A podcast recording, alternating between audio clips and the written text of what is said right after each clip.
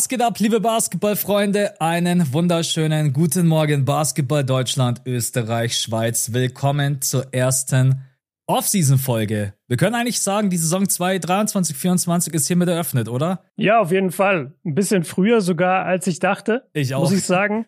Äh, ich habe nicht damit gerechnet, weil wir hatten heute eigentlich für den Pod uns darauf geeinigt, dass wir Schwerpunkt Draft machen wollen. Und jetzt ging es aber direkt die ganze Zeit so früh los mit den Trade-Gerüchten und jetzt ja sogar schon die ersten Trades, dass ehrlich gesagt der Draft so ein bisschen in den Hintergrund gerückt ist und wir uns vor allem um die Free Agency heute kümmern wollen. Ja, vor allem der Bradley Beal Deal. Bradley Beal Deal, der gestern, mhm. beziehungsweise jetzt für euch, äh, am Sonntagabend ging das Ganze über die Bühne. Du hast schon gesagt, es ging dann irgendwie super schnell. Ich hätte nicht gedacht, dass wir das jetzt, also ich dachte mir, okay, die Teams besprechen sich jetzt erstmal. Bradley Beal hat vielleicht auch Gespräche. Es gab mehrere Favoriten. Und am Ende ging dann alles irgendwie so super schnell. Dann hieß es, die Miami Heat sind Favorit und die Phoenix Suns. Und ich weiß nicht, wie es dir mhm. ging, aber ich dachte bei Phoenix Suns, ich so, hä? Wieso die Suns? Mhm. Das ergibt irgendwie keinen mhm. Sinn. Und hab dann auch überall so auf Insta und so weiter, habe ich gemeint, ja, glaube ich jetzt nicht. Und dann werden es natürlich die Phoenix Suns. Wie können es auch anders sein? Also, Darüber sprechen wir auf jeden Fall gleich im Detail. Dann 25 Spiele Sperre für Ja Morant. Das wird das zweite Thema heute sein. Auch darüber reden wir. Ähm, ja, wie sieht die Sperre aus? Was kommt auf Ja Morant zu? Die Spielergewerkschaft hat jetzt auch schon angedeutet, dass es zu viele Spiele sind. Gibt es vielleicht ein Veto von Ja Morant? Macht das irgendwie Sinn? Und so weiter und so fort. Und dann am Ende sprechen wir noch in dem Abschnitt über den NBA Draft, über Victor Wembanyama, Scoot Henderson, Brandon Miller. Also, was wir bis zu dem Zeitpunkt halt noch irgendwie hinkriegen, aber wir haben gesagt, jetzt der Main-Fokus und ich glaube, für euch am spannendsten ist erstmal ähm, das Bradley Beal-Thema, oder? Und damit gehen wir jetzt auch rein. Wir haben letzte Woche vergessen, die Patronen vorzulesen. Deswegen äh, wollen wir das einmal jetzt nachholen. Wir haben am Wochenende es war Björns Idee, der hat gemeint, ja, komm, machen Fragen-Podcast. Am Ende sind 55 Fragen, 55 Fragen reingekommen. Wir haben wirklich alle 55 Fragen beantwortet. Da ging es um äh, die Warriors Offseason, über LeBron James, Michael Jordan, dies, das und jenes. Also es war ein vollgepackter Podcast. Wollten wir zum Abschluss aber für euch nochmal rausballern. Deswegen jetzt erstmal zum Start. Vielen Dank an alle neuen Patronen, die mit dazugekommen sind. Das sind sehr, sehr viele. Deswegen, ich mach's schnell und Björn übernimmt dann ab einer gewissen Stelle. Christian, Jan, äh, Bu, Jona, Simon, Bela, Björn, Björn und Max Belgrad-Trip? Fragezeichen. äh, okay. äh, Jerolim, Dome, Christian, Will, Luca, Mikey, Jan, Stefan, The Real, Sanfa. Äh, moin, die Besten die beste Begrüßung. Äh, Maxi, Leo, Felix, Nothing, Nothing Toulouse. Spricht man das so Nothing aus? to lose. Nothing to lose, ja. Und dann Philip loves his glorious, lovely Honey Bunny King James. Und danach macht dann Björn weiter. Ja, also danke an Finn, danke an Little Baby James, Zach, Legend, Noel, Luke, Mattis, Nico, Leon, Semi, Christopher, Andy, Tim, jeder Schrittfehler ein Gather-Step.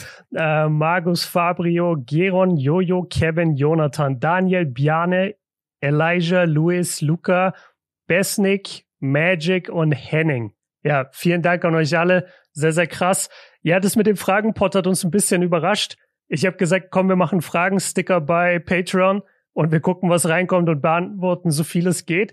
Und dann haben wir auch relativ spontan uns jetzt zum Aufnehmen verabredet, weil wir dann plötzlich beide am Freitag gesagt haben, ey, warte mal, wir haben doch beide gerade Zeit, lass mal jetzt machen. Mhm. Und dann habe ich einfach gesagt, komm, scheiß drauf, wir machen jetzt alle. Und dann hat es wirklich zweieinhalb Stunden gedauert, haben eine Menge, Menge Free Agency Stuff gecovert, äh, Entwicklung von vielen Spielern, Zukunft von einigen Teams. Also, wenn euch das interessiert, wenn ihr da Bock drauf habt, könnt ihr euch, könnt ihr auch immer alles nachhören. Und ja, ist in den Show Notes, äh, wo ihr das überall findet in der Beschreibung. Checkt gerne mal ab, patreon.com slash das fünfte Viertel. Genau. Und von uns natürlich perfekt getimed, weil zu dem Zeitpunkt gab es noch keine Jamarant-Sperre und Bradley Beal auch nicht. Das haben wir jetzt im Main-Pod. Yeah. Manchmal haben wir beide schon echt Glück, muss man sagen, so vom Timing her. Ja, wir gehen rein mit Bradley Beal. Die mhm. einfachste Frage, was hast du, was hast du gedacht, als du das das erste Mal gelesen hast? War, was war so dein erster äh, Moment? War das so, wow, what the hell? Wow, what the fuck? Wow, das macht überhaupt keinen Sinn. Wow, was für ein Scheiß? Was war so dein erster, dein erstes Gefühl? Ehrlich gesagt war es ähnlich wie damals bei Brooklyn, als sie James Harden geholt haben und sie hatten schon Kyrie Irving und Kevin Durant. Ich habe mich gefragt, warum denn jetzt noch einen balldominanten Scorer holen? Und damals wusste man ja noch nicht, dass James Harden sein Spiel ein bisschen umstellen würde. Der hat dann wirklich mehr auf Point Guard geswitcht, mhm. was er aber halt auch kann. Bei Bradley Beal stellt sich diese Frage nicht, weil wir wissen, Bradley Beal ist kein Point Guard und besitzt diese Fähigkeiten nicht. Und jetzt ist halt meine Frage als erstes gewesen, okay, ich habe schon Booker, ich habe schon KD, die machen alles, was Bradley Beal kann, auf einem höheren Niveau. Ich vertraue denen mehr, die sind die besseren Spieler. Warum unbedingt Bradley Beal holen? Und dann habe ich mich als nächstes gefragt, okay, was bedeutet das jetzt eigentlich für deren Salary Cap? Weil Bradley Beal hat den größten Vertrag der NBA-Geschichte. Der verdient so viel Arsch wie Kohle, irgendwie eine, eine Viertelmilliarde, ne? 250 Millionen hat er unterschrieben letztes Jahr. Ja. Ähm, hat eine Non-Trade-Clause, also absolut abartiger Vertrag, den man sich da ans Bein bindet. Man bekommt von Seiten von Washington auch absolut nichts zurück. Chris Paul, Landry Shamet und ein paar Second Rounder, also nicht mal First Round Picks, weil die hatte Phoenix nicht mehr. Und ja, dann, dann war mein Gedanke einfach nur, warum hat man das getan? Und wir haben schon viel über Matt Ishbia geredet, den neuen Owner von den Suns und dass so jemand natürlich immer reinkommt und erstmal direkt einen Splash machen will. Der kommt so. und sagt, ja. ich, ich mache erstmal einen Kevin Durant Trade. Ja, fuck it, komm, ich gebe Mikael Bridges, Cam Johnson, meine ganze Zukunft gebe ich her. Ich krieg Kevin Durant. Jetzt äh, hat er die Möglichkeit auf Bradley Beal. Komm, scheiß drauf, wir holen Bradley Beal. ja, okay, ist schön und gut, aber jetzt hast du mit Beal, Durant, Booker und DeAndre Ayton, der im Moment noch im Roster ist, hast du, glaube ich, schon so um die 150 Millionen pro Jahr Gehälter, die du zahlen musst. Ja. Und das für die nächsten Jahre. Also es, es ist absolut abartig, was, was da an Kosten auf Phoenix drauf äh, kommt. Das, das sprechen wir gleich drüber. Aber jetzt erstmal nur vom spielerischen Fit. Ich habe mich so ein bisschen gefragt, warum eigentlich? Also ich, ich empfand es als unnötig und, und dabei bleibe ich stand jetzt auch noch, weil er gibt dir keine Defense, er gibt dir kein Playmaking. Was bringt er dir auf dem Feld? Ich glaube auch, du bist doch eigentlich aus diesen Playoffs rausgegangen und hattest eine Liste, Liste als Suns Fan-Owner, wer auch, wer auch immer. Übrigens auch ein neuer Head Coach, das kommt auch noch dazu, dürfen wir nicht vergessen, ja. mit Frank Vogel. Äh, man dachte Fand sich, ich übrigens sehr geil. Jemand hat mir das geschrieben. Ich glaube, als Kommentar bei mir bei Insta hat einer geschrieben, ja, dann macht Frank Vogel halt ab sofort äh, Point Guard Player Coach. Ja, stimmt. das finde ich extrem witzig, die Vorstellung, dass er sich so selber einwechselt. Ja, ja, ist richtig an sich kommst du aus diesen Playoffs und denkst dir, was brauche ich? Okay, ich brauche Defense, ich brauche Tiefe im Kader, ich brauche vielleicht noch ein Backup hinter Chris Paul, wenn der verletzungsanfällig ist und irgendwo ganz rechts auf der Seite steht und da was wir nicht brauchen, ist Scoring auf dem Flügel. Und es, es macht einfach es macht keinen Sinn. Ich glaube, man muss, wir sprechen sicherlich auch gleich nochmal drüber, ob du diesen Deal dann letztendlich doch machen musst, weil du tauscht halt Chris Paul und Landry Shamet ein paar Second-Round-Picks gegen Bradley Beal. Aber alleine mhm. von der Zusammenstellung her, ich will das auch gar nicht mit äh, Irving Harden und Durant verteidigen, weil ich glaube, vom Fit her hat das viel besser zusammengepasst.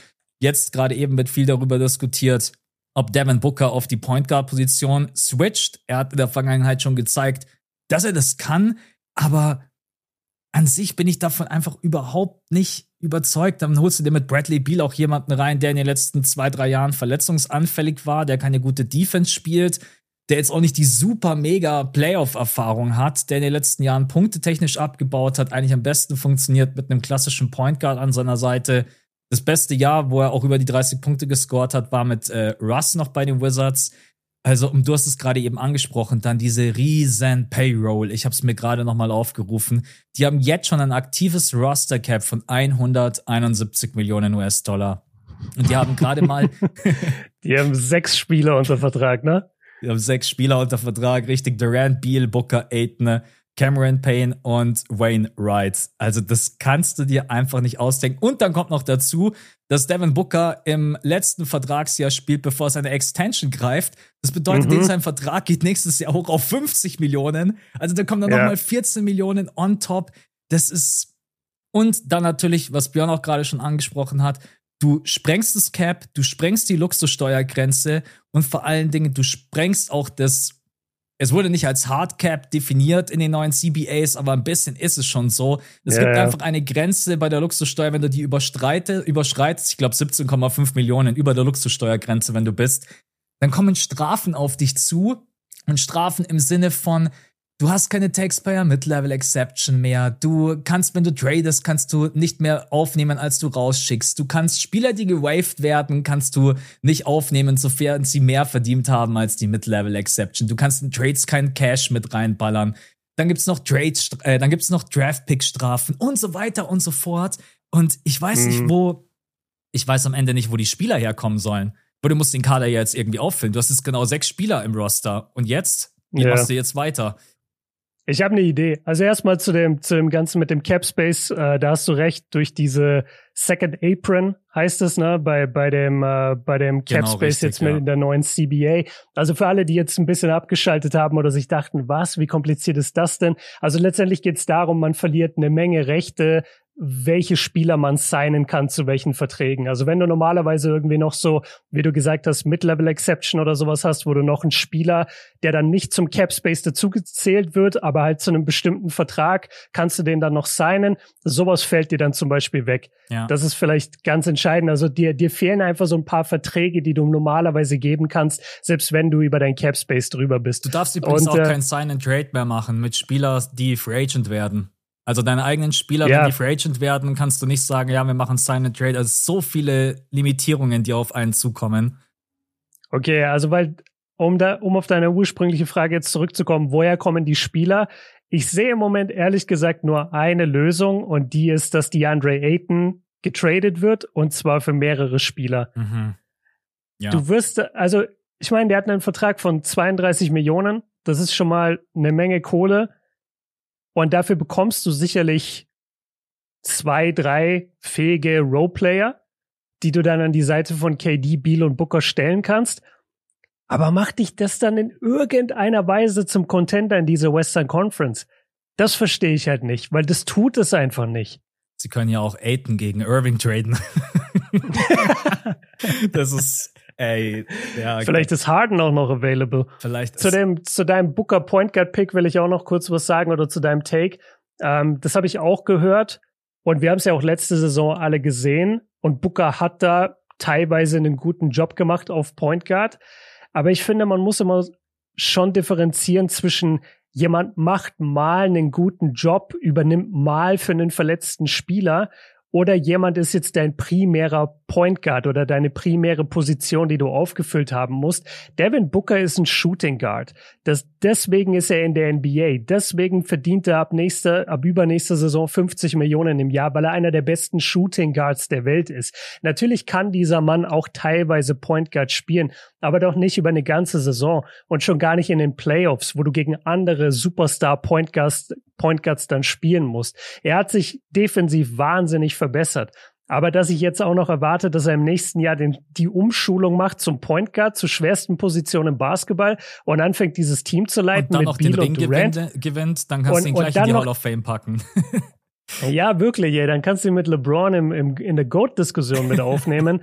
Und äh, dann hast du immer noch kein Roster. Also das wird mit das Spannendste für mich in dieser Offseason, zu sehen, was die Suns jetzt eigentlich machen, wen die signen, woher die die Leute signen, traden die die Andre Ayton oder nicht, wen bekommst du für die Andre Ayton, den sein Marktwert ist doch auch relativ im Keller, ist überhaupt nicht vergleichbar mhm. mit dem, wo er vor zwei Jahren war in den Finals. Da war der Marktwert richtig hoch.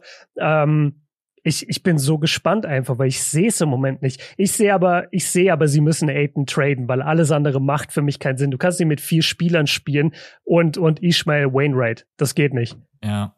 Ich denke auch ein Aiden Trade ist eigentlich fast unabdingbar. Es gibt auch ein paar Teams, die ich schon im Kopf habe. Ah, du musst im Endeffekt eigentlich schauen, dass du einen Point Guard zurückbekommst und naja, ein Center halt auch, weil sonst spielst du halt ohne Fünfer. Es ist, mhm. das wird so eine riesengroße Aufgabe. Also, ich habe immer mal du wieder. Kann, ich, ich will nur einwerfen, du kannst beim Fünfer vielleicht ein bisschen hin und her schieben und sagen, okay, wir stellen KD die meiste Zeit mhm. auf fünf, wir ja. haben Small Ball Lineup, aber dann ganz ehrlich, dann wirst du in den Playoffs halt, ich kann es nicht anders sagen, da wirst du gebumst. Ja. Weil wenn dann die Denver Nuggets kommen, wenn dann die Lakers kommen mit AD, da ist Game Over mit deinem Small Ball Fünfer. Ja. Wenn du jetzt gerade das Wort schon verwendet hast, kann ich meins auch raushauen. Es gibt so eine Riesenschlange, wo einfach oben als Schild drüber steht Ringhuren und dann unten ist der Eingang. so, ja, ist wirklich Oha. so. Jetzt kommen einfach Ringchaser, die sagen, ey komm, da habe ich glaube ich eine ganz gute Chance, dass ich hier vielleicht auch einen Ring abgreifen kann. Anders, weil du musst jetzt mal überlegen, die Möglichkeiten, die du hast. Du hast noch deine Taxpayer Mid-Level Exception, weil diese Regel erst ab der kommenden Saison greift. Also die können sie noch vergeben dann musst du schauen, dass du DeAndre Ayton im besten Fall gegen zwei, im Optimalfall sogar gegen drei Spieler tradest. Da musst du auch erstmal jemanden finden, der dir das Spielermaterial zurückgibt, was auch irgendwie dir was bringt. Es bringt ja nicht einfach nur einen Trade zu machen, sondern es muss ja auch Spieler sein, die dann auch in den Playoffs spielbar sind. Weil wir reden hier um nichts anderes, als dass die Suns all in gehen für den Titel. Und jetzt brauchst du einen mhm. Starting Five Point Guard, du brauchst einen Starting Five Center und du brauchst im besten Fall einen Sixth Man, einen flügelstarken Spieler, und wer gibt dir das alles? Und du hast keine Picks mehr, die du abgeben kannst. Also du kannst diesen Trade nicht mal irgendwie garnieren. Ich weiß gar nicht, wie, ob die Suns überhaupt noch Picks haben, ehrlich gesagt. Weil die haben jetzt ihre Second-Round-Picks alle rausgehauen. Und First Round haben sie sowieso nicht mehr. Genau, und dann noch den ein oder anderen Pick-Swap. Also der Deal ist ja auch noch nicht, also der Deal ist durch, aber yeah. er ist noch nicht komplett final, weil gerade noch darüber diskutiert wird, ob man äh, Chris Paul noch zu einem anderen Team weiter tradet, also ob es eventuell ein Drei-Team-Trade wird. Sollte das nicht passieren, dann äh, einigen sich die Wizards mit Chris Paul auf ein Buyout, was ich auch gut finde. Ich will nicht, dass Chris Paul jetzt mit, wie alt ist er? 39, 38? 38. Ne? Genau, dass er dann bei den Wizards versauert. Aber ja, wie Björn es gesagt hat, das wird äh, super spannend, wie sie das Team jetzt zusammenstellen. Aber jetzt stelle ich dir mal die Frage, wenn wir mal dieses ganze Cap-Thema außen vor lassen und den ganzen, das ganze Fit-Thema, musst du diesen Trade machen, wenn du einen total alten Chris Paul verletzungsanfällig mit einem 30 Millionen US-Dollar-Vertrag, einen Landry Shamet mit einem 10 Millionen US-Dollar-Vertrag und ein paar Second-Round-Picks abgibst für Bradley Beal, musst du trotz der ganzen Kritik diesen Deal machen? Es führt kein Weg dran vorbei oder sagst du, nee, muss ich nicht? Ja, die Frage steht natürlich im Raum. Das ist auch eine sehr gute Frage. Bradley Beal ist mittlerweile 30 oder wird nächsten Monat 30. Ich glaube, der ist sogar noch oh. 28 und mit 29, wenn ich. Nee, nee, nee, der ist 29 und 356 Tage. Also der wird 30 jetzt. Der ist älter, als ja, man okay, denkt. Okay, okay, okay. So, ja. das ist die nächste Red Flag übrigens, weil der Mann ist 30 Jahre alt und hat die nächsten fünf Jahre jedes Jahr 50 Millionen. Musst du diesen Deal machen? Vom spielerischen her musst du es machen. Vom vertraglichen her nicht. Ich mhm. hätte mir Biel nicht ins Haus geholt. Mit, nicht mit dem Vertrag. Er hat immer noch ähm, diese Non-Trade-Clause. Er verdient jedes Jahr 50 Millionen. Du wirst den nie wieder los. Ich sehe überhaupt nicht den Fit mit Booker. Und ich weiß nicht, warum Phoenix sich absichtlich so manövriert, manövriert, manövriert, okay, ich kann es nicht sagen. Manövriert.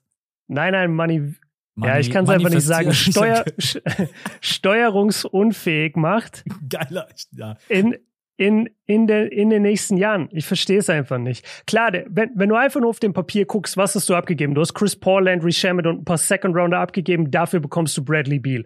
Das ist eigentlich ein guter Deal auf den ersten Blick für das erste und vielleicht fürs zweite Jahr aber nicht für den Vertrag, den dieser Junge mit sich rumschleppt und nicht für diese Non-Trade-Clause, die er mit sich rumschleppt. Mhm. Das ist eine Katastrophe und der Fit ist nicht da. Also auch wenn du neu, auch wenn du der neue Owner bist, irgendwo musst du auch mal eine Grenze ziehen. Und also ich, ich jetzt nicht gemacht.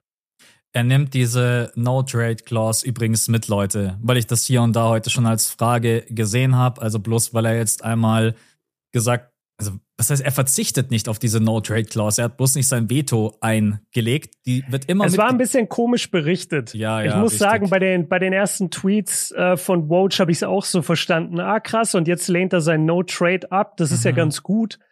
Aber das bedeutet nur für diesen Deal. Genau, für, richtig. Für die Suns bedeutet das gar nichts. Für die Suns hat er wieder eine Non-Trade-Clause.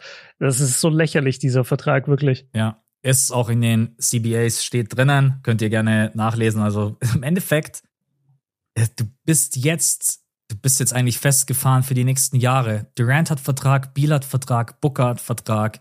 Die nächsten vier, fünf Jahre kannst du eigentlich so gut wie überhaupt nichts machen. Kevin Durant nochmal weiter zu bekommen, der Kerl wird auch nicht jünger. Bradley Beal hat die No-Trade-Clause und Devin Booker tradest du nicht, weil das ist dein Franchise-Player. Wenn du den abgibst, dann drehen die Fans komplett ab und dann verlierst du Also hast du, über, hast du überhaupt noch eine Identität? Ganz ehrlich? Ja, das, das ist witzig, weil ich wollte, ich wollte das Ganze jetzt mal umdrehen. Ich wollte dir jetzt mal eine Frage stellen. Und zwar wirklich, dass wir hier vielleicht auch den Suns-Fans ein bisschen entgegenkommen und einfach so das Narrativ auch ein bisschen vom, vom Podcast ändern, dass nicht alles nur in eine Richtung geht. Siehst du denn eine Möglichkeit, wie es in Phoenix funktionieren kann mit den dreien? Wenn, wenn, wenn du dich jetzt richtig anstrengen müsstest, so du bist jetzt Matt Ishbia, du hast diesen Deal gemacht, du bist, du bist ja auch kein Vollidiot, du wirst ja irgendwas dabei gedacht haben, das ist auch ein hochintelligenter Mann, der hat äh, innerhalb von kürzester Zeit unglaublich großes Vermögen angehäuft, so das machst du nicht, weil du ein Depp bist.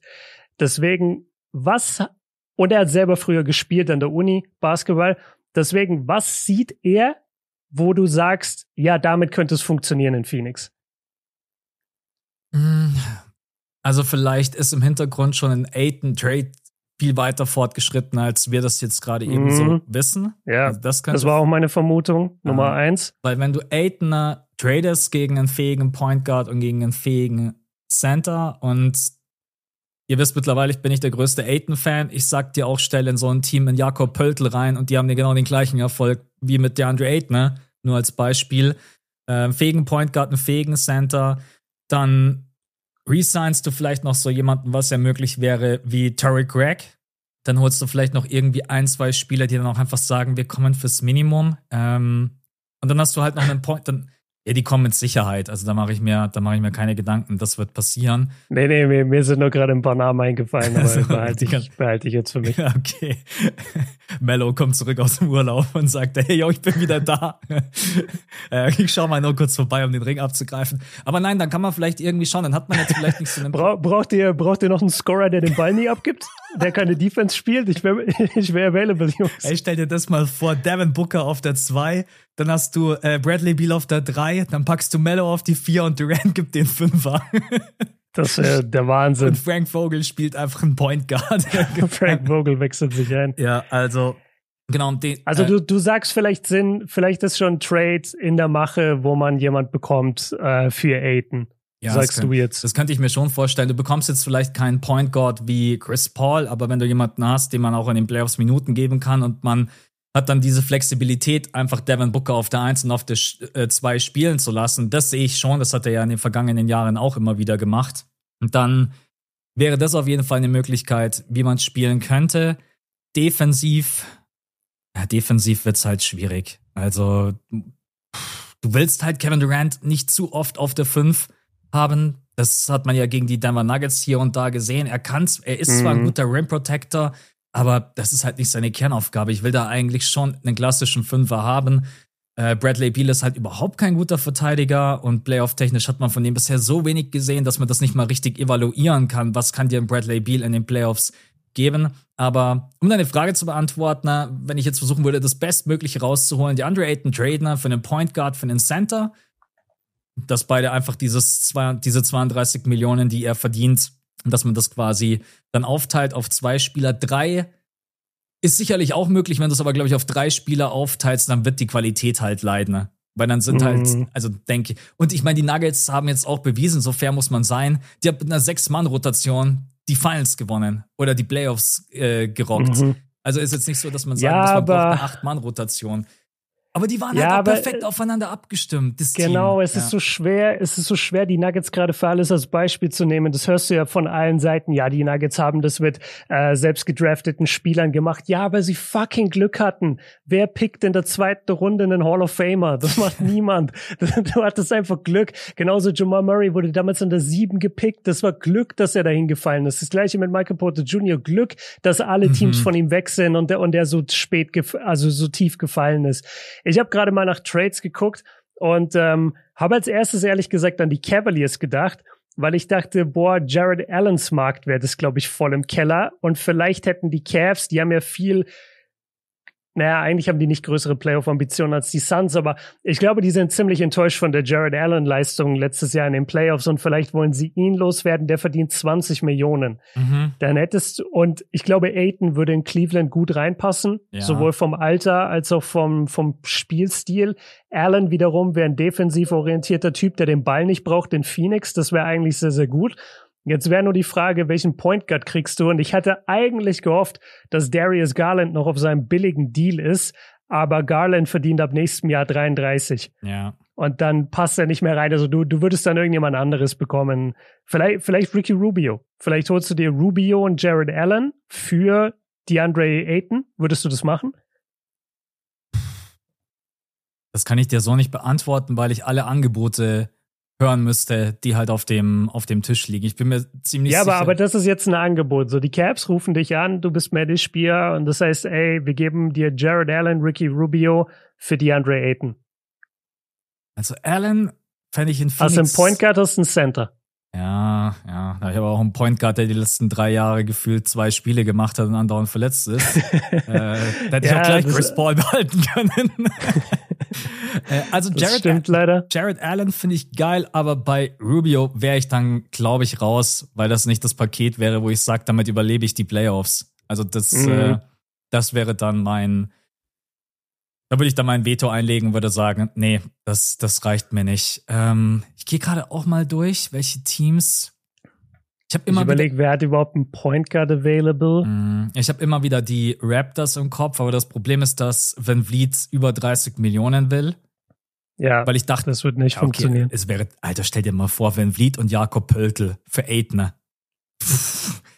Das ja, aber das, das geht ja überhaupt nicht. Nee, es, also, also, es würde schon gehen, wenn, wenn Vliet sagen würde, ich will einen 20 Millionen US-Dollar Vertrag, was er halt nicht machen wird, und Jakob Pöltl sagt, mhm. ich spiele wieder für 10 Millionen, dann tradet man das gegen Aiden, aber das wird nicht passieren. Es wurde schon berichtet, Fred Van Vliet will in der Offseason äh, 30, 30 plus Millionen US-Dollar.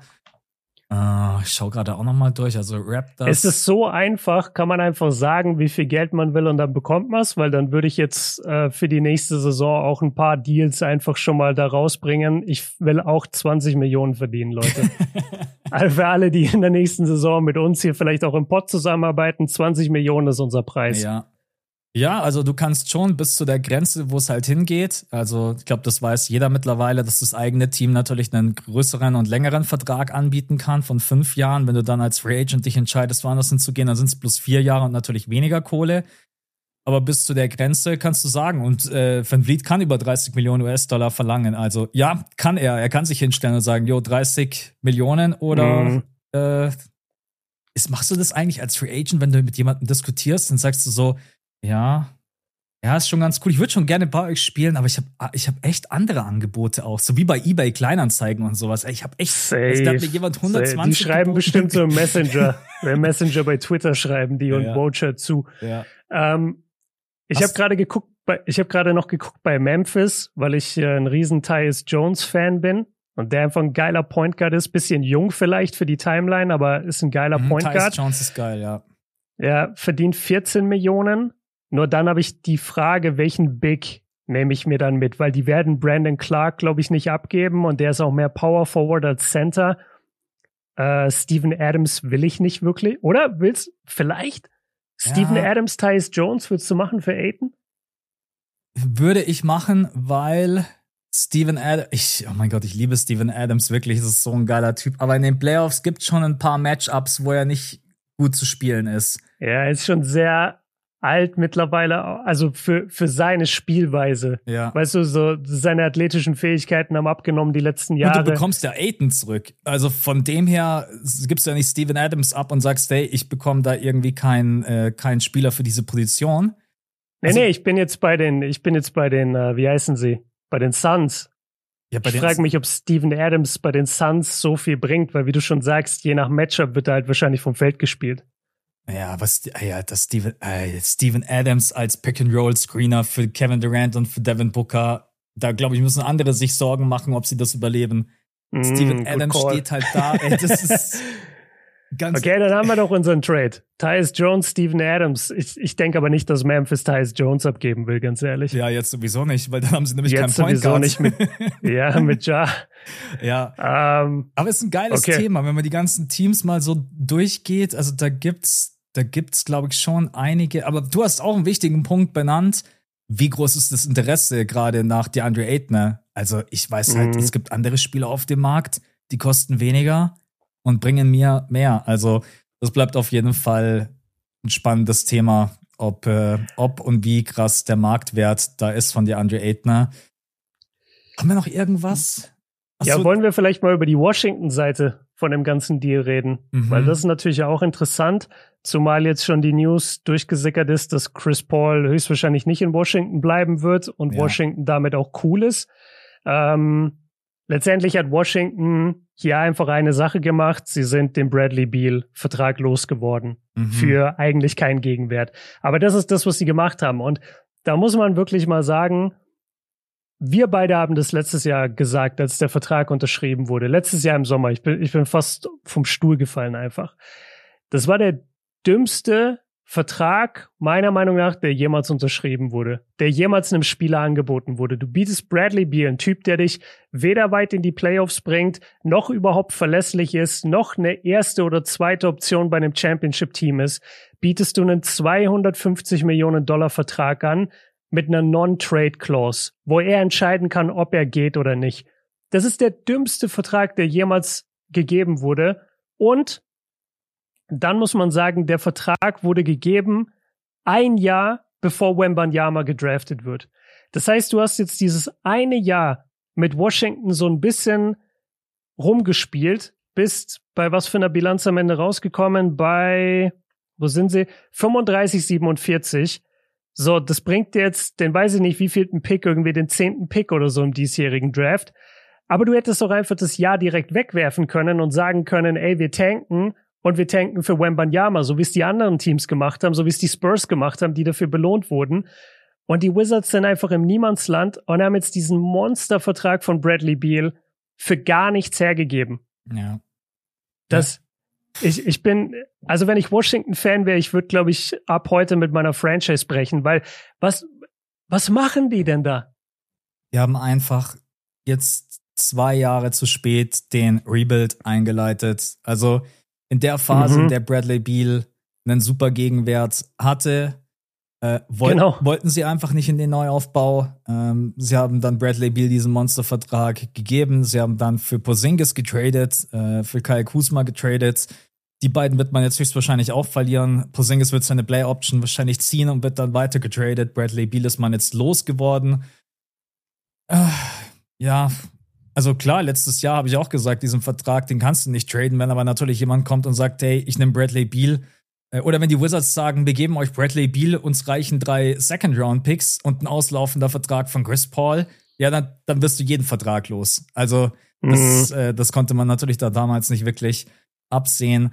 Und aus Wizards Perspektive ist es natürlich ein, trotzdem im Nachhinein ein absoluter Lose-Deal. Jetzt nicht in dem Moment, sondern den Fehler hat man halt vor einem Jahr begangen, wie du es auch gerade gesagt hast. Oder generell eigentlich vor zwei, drei Jahren sind wir alle ja. schon da gesessen und haben gesagt, dieses Team versinkt andauernd im Mittelfeld. Ist ja sogar schlechter geworden über die Jahre, anstatt besser. Also da war ja die Zeit mit äh, Russ, mit Westbrook, war ja noch die beste Zeit ever bei den Washington Wizards. Und das meine ich jetzt nicht mal als Joke, sondern das, ja. war, das war wirklich so.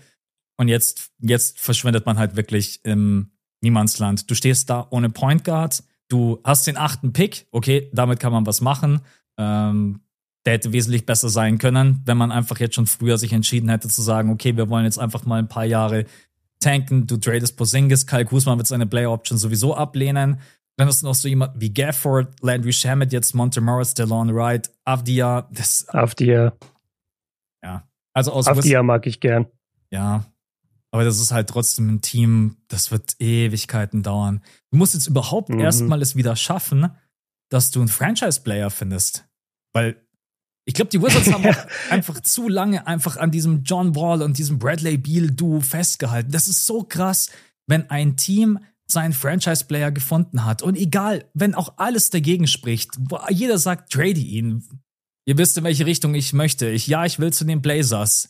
Haltet halt nicht an Dame mhm. fest. Dame haltet doch auch nicht daran fest. Die müssen in den Neuaufbau. Die Wizards haben diesen Fehler gemacht. Ich habe es drei Jahre gepredigt. Jetzt stehen sie hier und stehen einfach in einem Sumpf voller Scheiße. Es ist einfach so. Anders kann man es nicht formulieren. Und deswegen aus Wizards Perspektive, ja, also Du bekommst halt gar nichts zurück. Sind wir mal ehrlich. Du bekommst kein junges Talent, du bekommst keinen First-Round-Pick zurück, Du bekommst keinen Spieler, der irgendwie Value hat. Und warum ist das Ganze auch passiert? Da haben wir noch gar nicht drüber gesprochen. wurde berichtet, dass Bradley Beal sich halt aktiv für die Suns entschieden hat.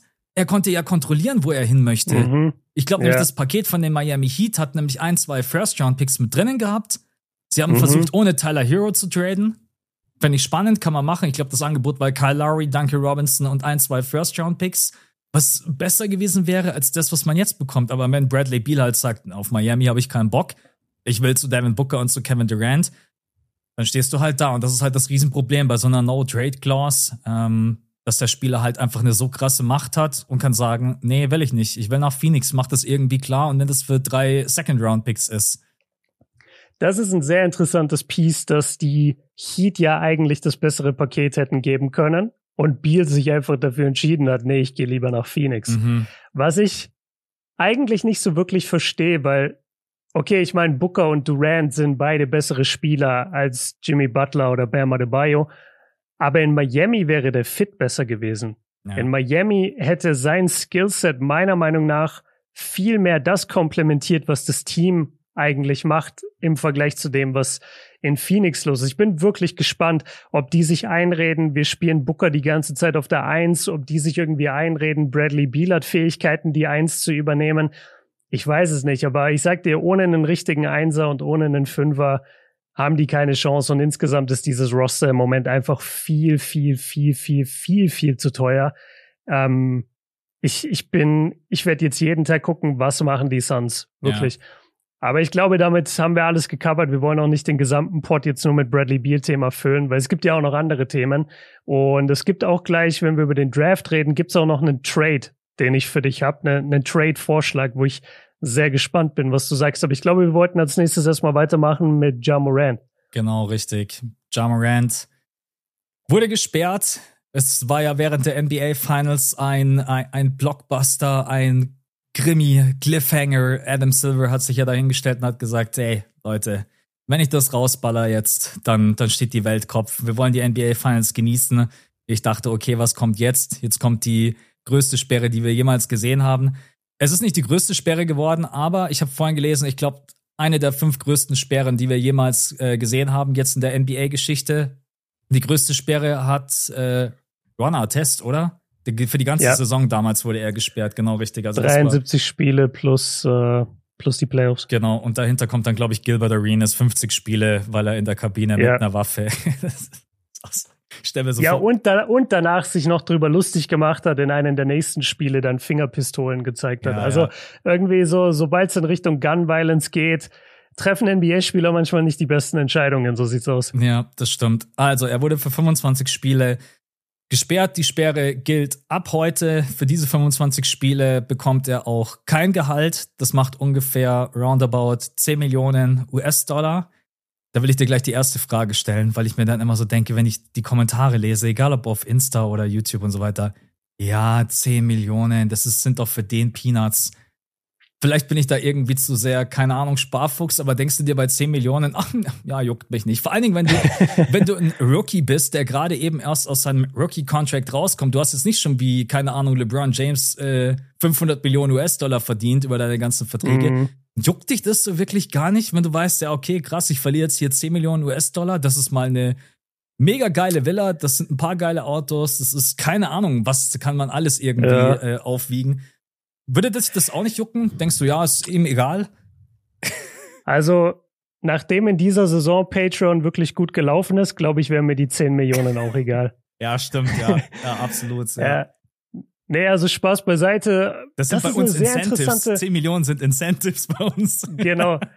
Das, nee, das ist eine sehr interessante Frage, weil ich auch voll gerne immer wüsste, wie NBA-Spieler eigentlich leben mit diesem Geld. Also wenn die jetzt ähm, das, das Geld wird ja, ich glaube, zweimal im Monat bei denen überwiesen, wenn ich es richtig verstanden habe, in den meisten Verträgen. Also am 1. und am 15. jeden Monat. Mhm. So, und dann bekommen die da so und so viel hunderte tausend, in manchen Fällen sogar Millionen überwiesen, nur an diesen zwei Tagen ähm, im Monat. Und ich frage mich dann immer, geht dieses Geld quasi einfach auf deren Konto und die leben so wie viele Leute leben einfach so, ja, das ist mein Paycheck und den kann ich jetzt ausgeben? Oder geht davon direkt über bestimmte ähm, wie nennt man das, Daueraufträge direkt erstmal 80 Prozent weg auf irgendwelche Investmentkonten. Jason Tatum hat ja mal erzählt, dass er noch nie sein äh, Boston Celtics Gehalt angefasst hat, sondern der lebt rein von seinen Werbeeinnahmen und das ganze Geld von den Celtics äh, geht in Investmentfonds.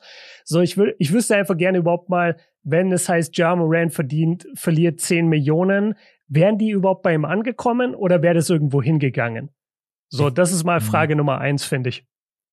Ähm, Frage Nummer zwei oder Antwort Nummer zwei ist, natürlich tut dir das trotzdem weh.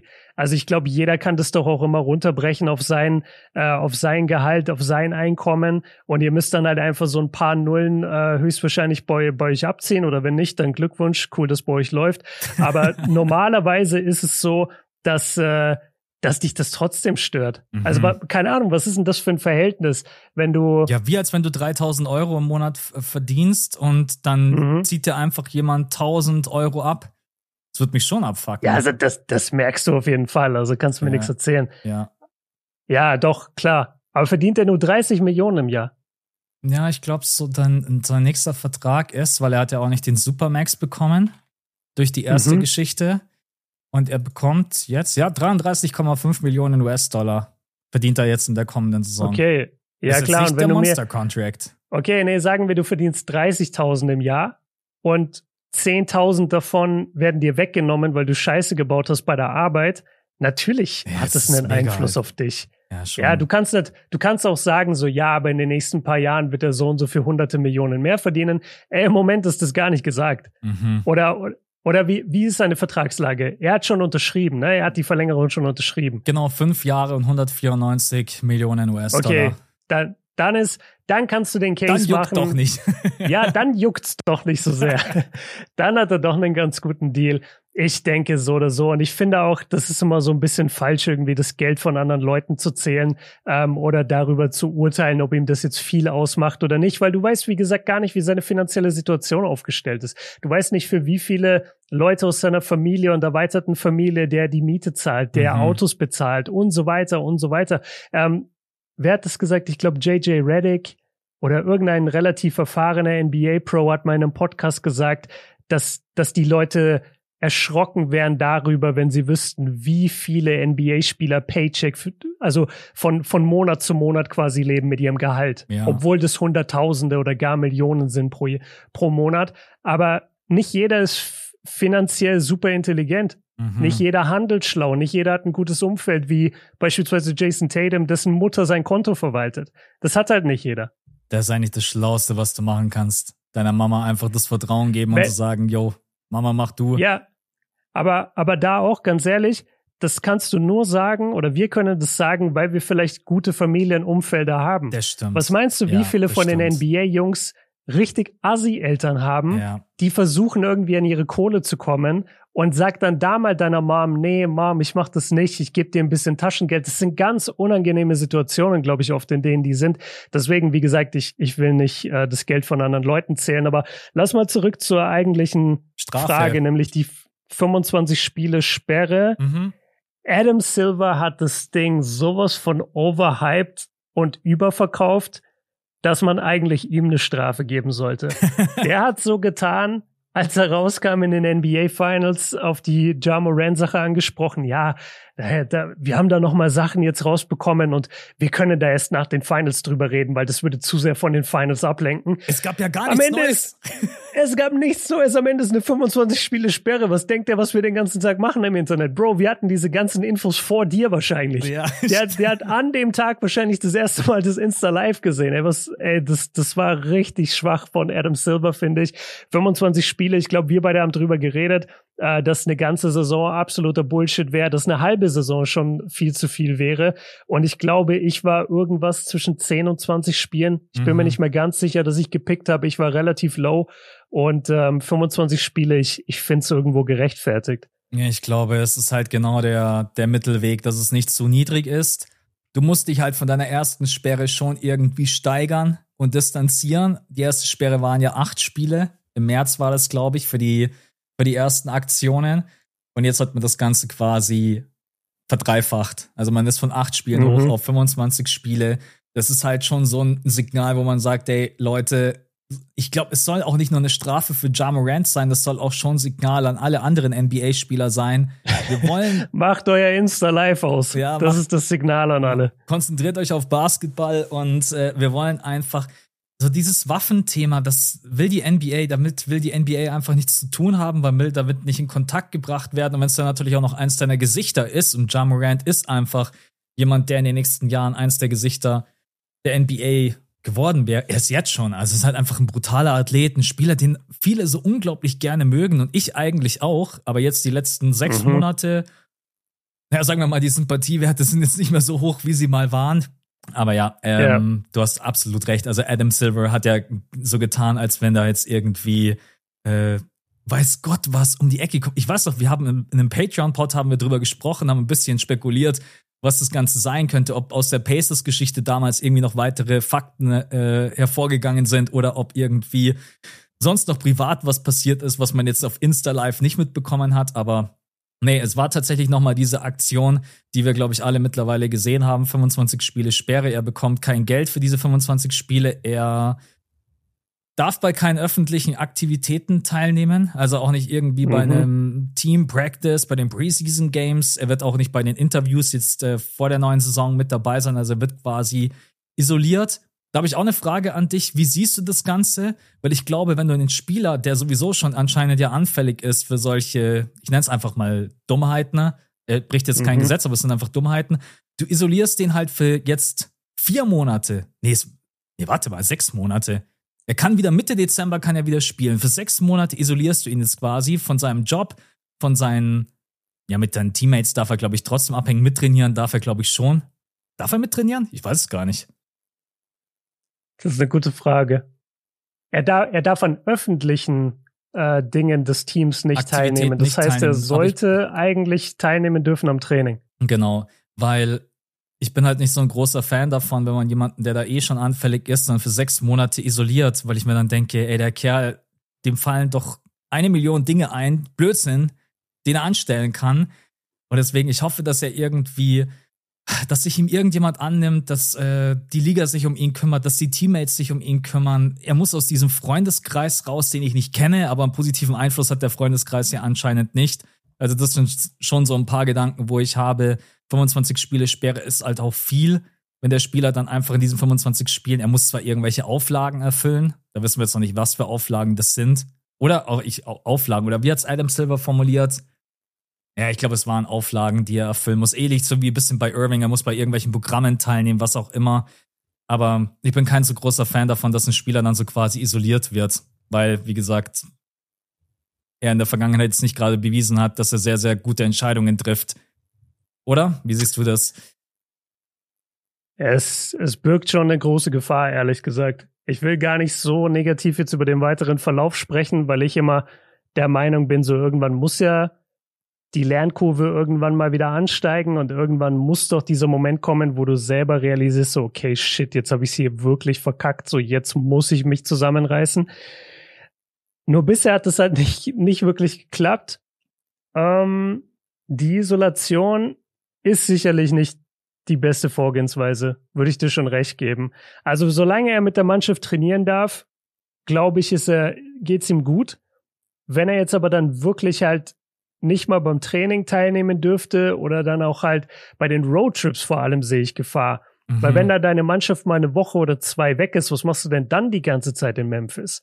Memphis ist sowieso eine Stadt, die auch Riesenprobleme hat mit Kriminalität, mit äh, Waffengewalt und so weiter.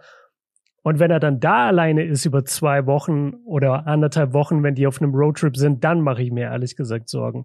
Also ich bin bei dir. Ich finde es nicht den, die, wie soll ich sagen, es, es birgt eine Menge Gefahr. Ja. Vielleicht hat es auch jetzt einfach reingesehen, vielleicht, ja, ich hoffe. Das ist so schwer zu sagen, weil, weil man hört im Hintergrund halt auch vieles, was, was damit zusammenhängt und es wird viel über den Freundeskreis geredet. Es wird aber auch sehr, sehr viel darüber geredet, dass er möglicherweise, und ich sage das nicht als Fakt, aber ich sage das als, man hört das viel, ähm, dass es da wohl Probleme gibt mit der einen oder anderen Substanz, mit der, mit der Jar zu kämpfen hat, ähm, oder wo er sehr, sehr gerne mit Party macht und einfach wirklich scheinbar nicht sein Limit zu kennen scheint tritt es jetzt ein, dass er sagt, okay, hier ist jetzt Schluss, ich krieg mein Shit zusammen und ich bin jetzt wieder der Vorzeige NBA Pro Ja Morant?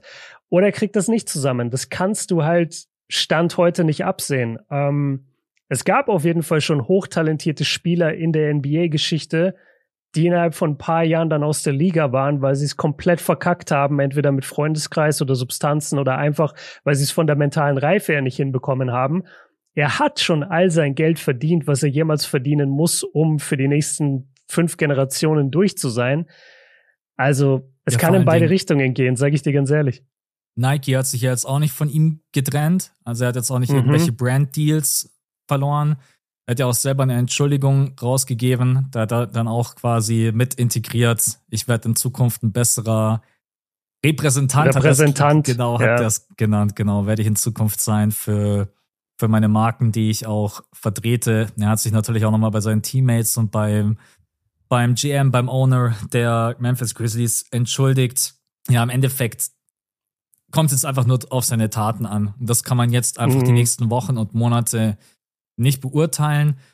Ich hätte es ehrlich gesagt eigentlich ganz gut gefunden, wenn Ja Morant weiterhin beim Team mit dabei ist. Ich weiß nicht, ob man ihn vielleicht sogar irgendwie so strafmäßig dann auch einfach immer auf die Bank setzt, bevor er dann irgendwie alleine zu Hause rumgammelt. Genau, das, das hätte ich eigentlich auch gut gefunden, dass er bei der Mannschaft sein muss, dass er auf der Bank sein muss, dass er so ein bisschen, wie wenn du in der Highschool oder am College, wenn du da nicht die passenden Noten hast und dann wirst du so degradiert, dass du so mit dem Coaching-Staff abhängen musst. Mhm. Und da einfach so ein bisschen was über das Spiel lernst, dich professionell äh, an, nicht anziehen, äh, aufführen musst. Das wäre vielleicht ein ganz guter Schritt gewesen. Aber dieses von allem Fernhalten, Isolation, er ist vielleicht nicht der beste Move.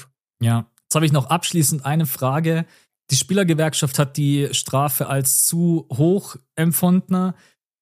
Was glaubst du, passiert oder würde passieren, wenn Ja Morant sagt, ich gehe dagegen vor und sagt, diese 25 Spiele sind zu wow. viel.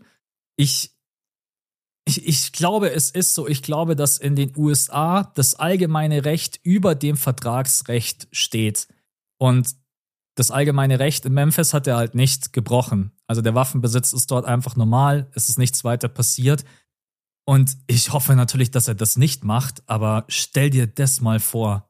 Stell dir das mhm. mal vor, du stemmst dich gegen die NBA und gegen Adam Silver. Dann kannst du zwar auch gleich sagen, ich packe meine Koffer, ist meine persönliche Meinung, weil du kannst, also dann stellst du im Endeffekt die NBA bloß und du stellst dich dann auch gegen äh, den Commissioner, gegen alle, die diese Entscheidung getroffen haben. Aber ich fand schon spannend. Also das kam ja einen Tag später, das Statement von der Spielergewerkschaft, dass diese Strafe zu, zu hoch ist ich glaube, an Jars Stelle würde ich einfach sagen, hey, das schlucke ich jetzt, ja, ist nicht geil, aber ich mache da einen Teufel. Ich werde da gar nichts dagegen machen. Mhm. Oh, das ist eine gute Frage. Also erstmal, ob die Spielergewerkschaft da jetzt recht hatte oder nicht, das zu challengen. Ich meine, auf der einen Seite ist es ihre Position. Mhm. Sie sind ja so ein bisschen quasi die Opposition zur NBA und sollen die, ähm, sollen die Rechte und vor allem äh, den, na, den, den Willen des Spielers äh, ver vertreten. Aber nee, ich, ich fand es ehrlich gesagt nicht gut. Ich fände, weil Ja hat in den letzten Wochen so viel getan, um das Image von den NBA-Spielern selber schlecht zu machen.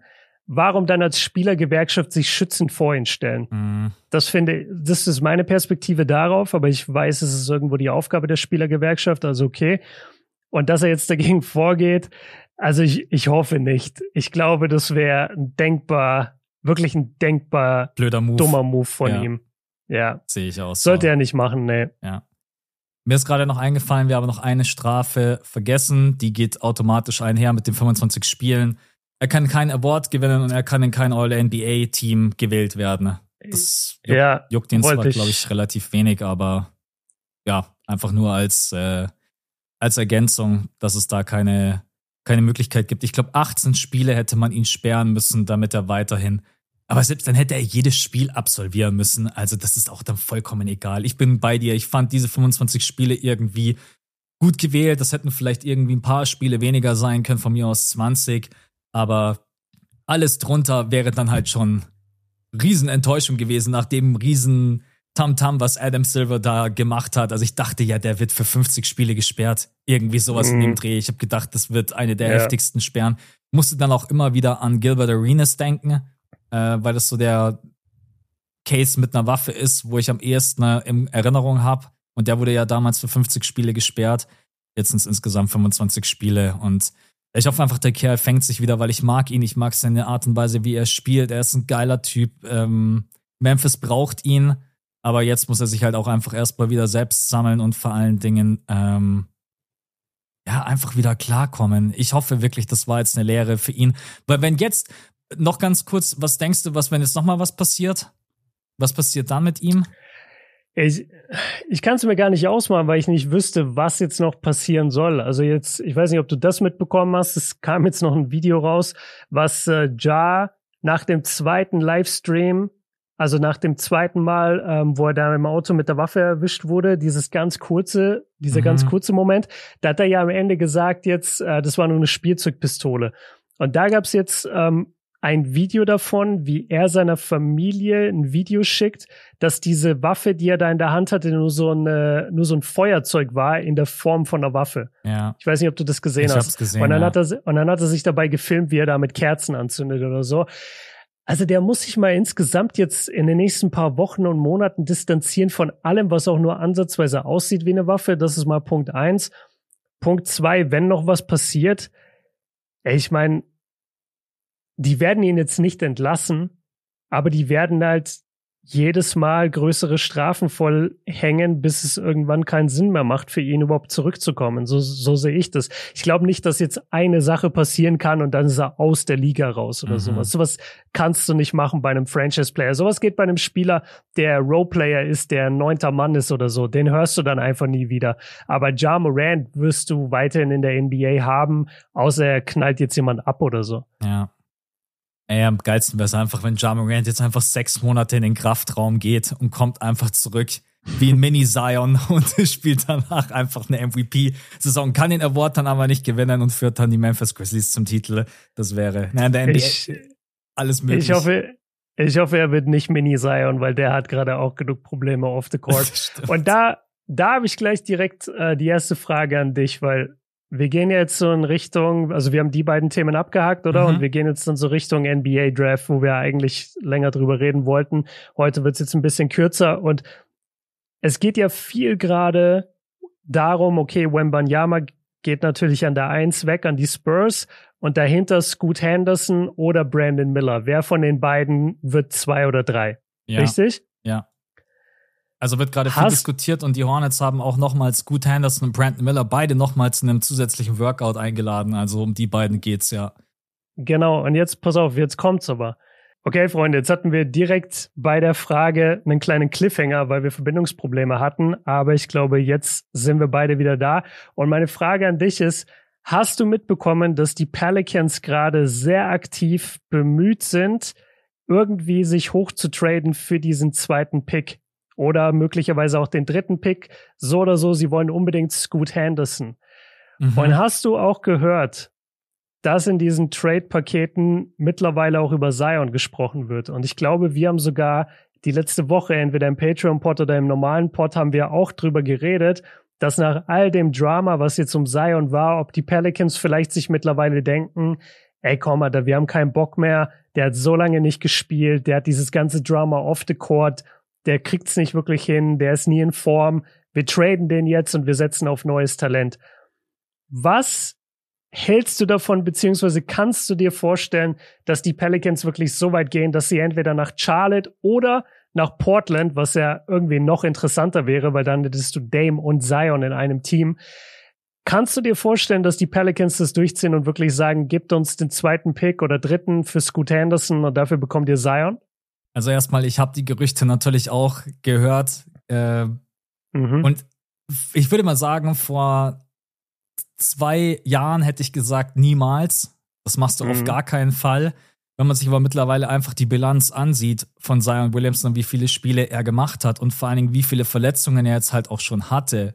Von einem gebrochenen Fuß, Knieprobleme, Oberschenkel irgendwie in ein anderes und so weiter und so fort. Dann die Gewichtsprobleme. Es, ist, es wäre eine riesengroße Entscheidung für die Franchise, weil man da natürlich eine andere Richtung einschlagen würde. Auf der anderen Seite, so oft kriegst du halt keine Hand an einen zweiten Pick, der Also für mich müsste es dann schon Scoot Henderson sein. Nicht Brandon Miller, weil Scoot Henderson ist einfach ein nein, wahnsinnig nein, es geht nur um Scoot. Point. Genau, es geht nur um Scoot Henderson. Es ist halt ein wahnsinnig explosiver Point Guard, der, der sehr, sehr viel mitbringt. Also Scoot Hendersons Ceiling ist äh, gigantisch groß und auf der Point Guard Position hat man ja nach wie vor einfach eine Lücke. Man hat das in den letzten äh, zwei Jahren jetzt sehr, sehr viel mit CJ McCallum aufgefangen. Aber ich glaube, ich würde es machen, wenn ich ehrlich bin. So Leute, wir hatten gerade, beziehungsweise nicht wir, sondern ich habe gerade irgendwie Internetprobleme, deswegen versuche ich jetzt nochmal neu reinzufinden. Also die Frage von Björn war, ob man Zion traden sollte, wenn man die Hand an Scoot Henderson bekommt. Also die Pelicans haben in den letzten Jahren ja auf der Point Guard Position viel mit CJ McCallum gearbeitet. Und ich halte halt sehr, sehr viel von Scoot Henderson und habe gerade so viel Fragezeichen bei Zion, dass ich glaube, ich glaube, ich würde es tatsächlich machen. Ich, ich weiß, es ist brutales Risiko und eigentlich ist Zion, wenn er fit ist, ein Top-10-Spieler und niemand attackiert die Paint krasser als er. Aber er hat halt auch ein paar Fragezeichen, auch defensiv. Es ist nicht so. Ja, also ich weiß nicht, wie es dir geht. Ich glaube, ich würde es tatsächlich machen, auch wenn es ein absoluter High-Risk-Move wäre. Aber ich, ich glaube, ich wäre nicht abgeneigt. Und das sind ja anscheinend die Pelicans auch nicht. Ja, also das, das ist eben das, was ich mitbekomme bei den Pelicans gerade, dass die wahnsinnig ambitioniert sind, Zion zu traden. Deswegen, ich weiß gar nicht, was da wirklich im Hintergrund abgeht. Aber wenn du überlegst, wer Zion ist, was das für ein Generationstalent eigentlich ist, der Wembanyama vor Wembanyama, zumindest in der Neuzeit, und dann heißt es jetzt plötzlich ständig so, ey, die versuchen für den hochzutraden, die versuchen äh, hinter den Kulissen so ein bisschen Zion anzupreisen, mal gucken, was sie für ihn bekommen würden. Die scheinen wirklich einfach genug von ihm zu haben. So, das war's für die Pelicans. Von allem, was man im Moment hört. Das kann auch alles ein bisschen heißer sein, als es am Ende gekocht wird, aber du weißt es nicht. Und du weißt auch, dass in der NBA sehr, sehr schnell natürlich äh, oft oder nicht lang gefackelt wird, dass Situationen sich oft einfach irgendwann so etablieren, dass du nicht mehr weitermachen kannst. Und Zion, auch wenn er dieses Generationstalent ist, ey, er spielt nie, er ist so gut wie nie in Shape, er ist von allem, was man hört, nicht der professionellste hinter den Kulissen. Und jetzt hat er noch dieses ganze Drama zur Franchise gebracht. Und es gibt wahrscheinlich nach wie vor keinen wirklichen Upside oder keine wirkliche Hoffnung, wo die Pelicans sagen, ey, okay, wenigstens kommt er nächstes Jahr zurück und macht seine 70 Spiele und geht mit uns in die Playoffs. Deswegen Warum nicht? Mhm. Warum nicht? Weil du hast ein super talentiertes Roster. Wenn du das jetzt verbessern könntest mit einem Point Guard, mit einem richtigen Point Guard wie Scoot Henderson, der von allem, was man bisher gehört hat, ein absoluter Profi sein soll. Ja. Nach jedem Workout lieben ihn die Leute. Alle wollen ihn haben in diesem Draft. Er könnte neben Wembanyama der, der wichtigste Spieler aus dieser Draftklasse werden ich würde es nicht ausschließen, dass die Pelicans das wirklich machen, auch wenn es natürlich wehtut. Und man muss sagen, selbst die Fanbase ist mittlerweile von Zion weg. Selbst die Fanbase der Pelicans, wenn du da in den Foren guckst, sagen die Leute, ey, wir haben es lange genug versucht, wir haben keinen Bock mehr, trade ihn, lass gucken, dass wir für ihn was anderes bekommen, weil deine Alternative ist, du hast weiterhin dieses super talentierte Roster mit den ganzen jungen Spielern, Top-Verteidiger, Brandon Ingram, alles da, CJ McCollum als Wett und dann jedes Jahr die Frage aber, ja gut, wir haben Zion halt auf der Bank. Ja gut, wir haben halt Zion, ne, wäre einer der besten Spieler der Welt, aber wir haben ihn halt nicht, weil er ist verletzt. Es kann schon sein, dass die sagen, ey, das war's jetzt, wir, wir riskieren es und gehen für Scoot. Ja, du kannst es tatsächlich auch noch riskieren, weil dein Kader halt relativ jung ist. Abgesehen jetzt von CJ mhm. McCallum und Valanciunas hast du dahinter halt auch so Typen wie Dyson Daniels, Dre Murphy, Alvarado, Herb Jones, also und Scoot Henderson ist auch ein Spieler, muss man sagen, neben Bambanyama, der Franchise-Potenzial mitbringt. Es gibt nicht viele in ja. diesem NBA-Draft. Überleg gerade. Das sind, glaube ich, eigentlich die einzigen beiden Spieler, die Franchise-Player-Potenzial mitbringen, Bambanyama und Scoot Henderson, von dem, was ich jetzt gesehen habe. Aber es ist halt nicht so, dass du jetzt für irgendjemanden traden würdest, sondern wirklich gegen jemanden, der ähm, in diesen ganzen Workouts extrem gut aussah. Er ist ein explosiver Guard, der hat einen extrem schnellen ersten Schritt. Er erinnert so ein bisschen an eine Kombi aus Derrick Rose, Jamarant, Westbrook. Also unglaublich vielseitig einsetzbar. Und du hast es gerade auch angesprochen. Ich glaube auch die Verbindung mit Zion zwischen den Fans und auch wenn man so ein bisschen zwischen den Zeilen liest, ich glaube auch zwischen ihm und den Teammates Zion ist irgendwie niemand, der mich irgendwie auch als Fan toucht, der mich mitreißt. Also mhm. sehr, sehr introvertiert. Jetzt gab es natürlich diese ganzen Off-Court-Geschichten.